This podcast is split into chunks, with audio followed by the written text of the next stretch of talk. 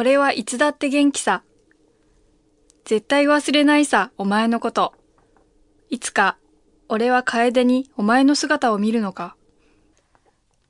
運命の出会いとか、そんなのは信じないけど、お前とは運命の出会いだったよ。俺はお前の何に惚れたんだろうな。わからないが好きだから。今でも、これからも、ずっと。ん？俺か？俺は元気さ。皆に支えられて、お前の妹とか、家族とか、周りの人とか。自暴自棄にもなったけど、こうして元気さ。いつも通りの俺さ。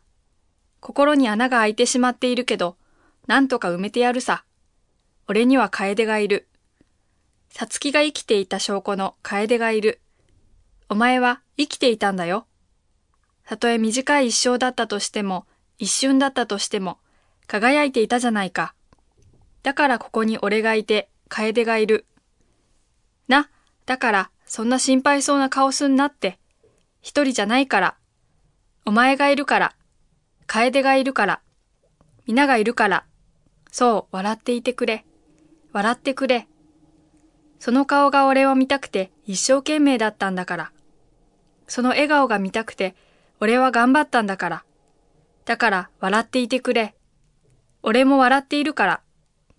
お前が一番好きだったこの顔でいるから。辛くても笑ってみせる。苦笑いになるかもしれないけど笑ってやる。これが俺の意地だ。うん。俺はお前の夫だからな。お前は俺の一生の妻なんだよ。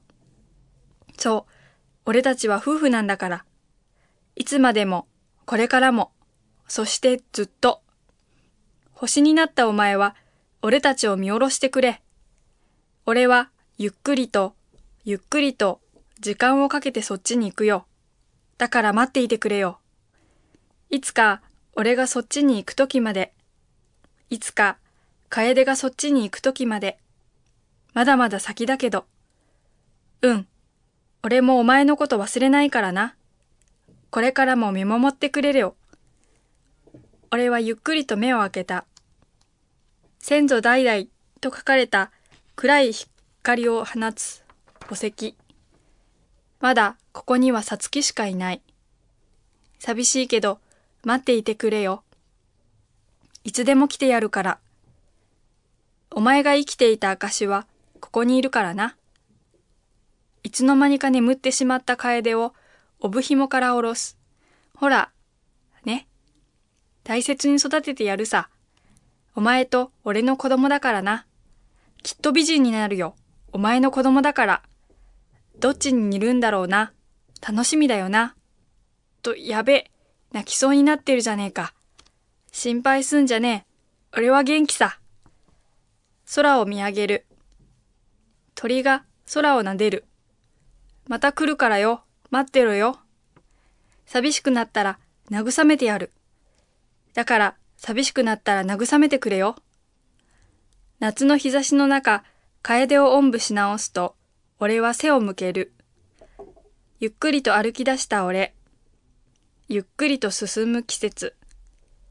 途中で忘れていたことを思い出し、もう一度墓を見る。明日は、楓の一歳の誕生日だからな。忘れるなよ。精一杯の笑顔でそう言った。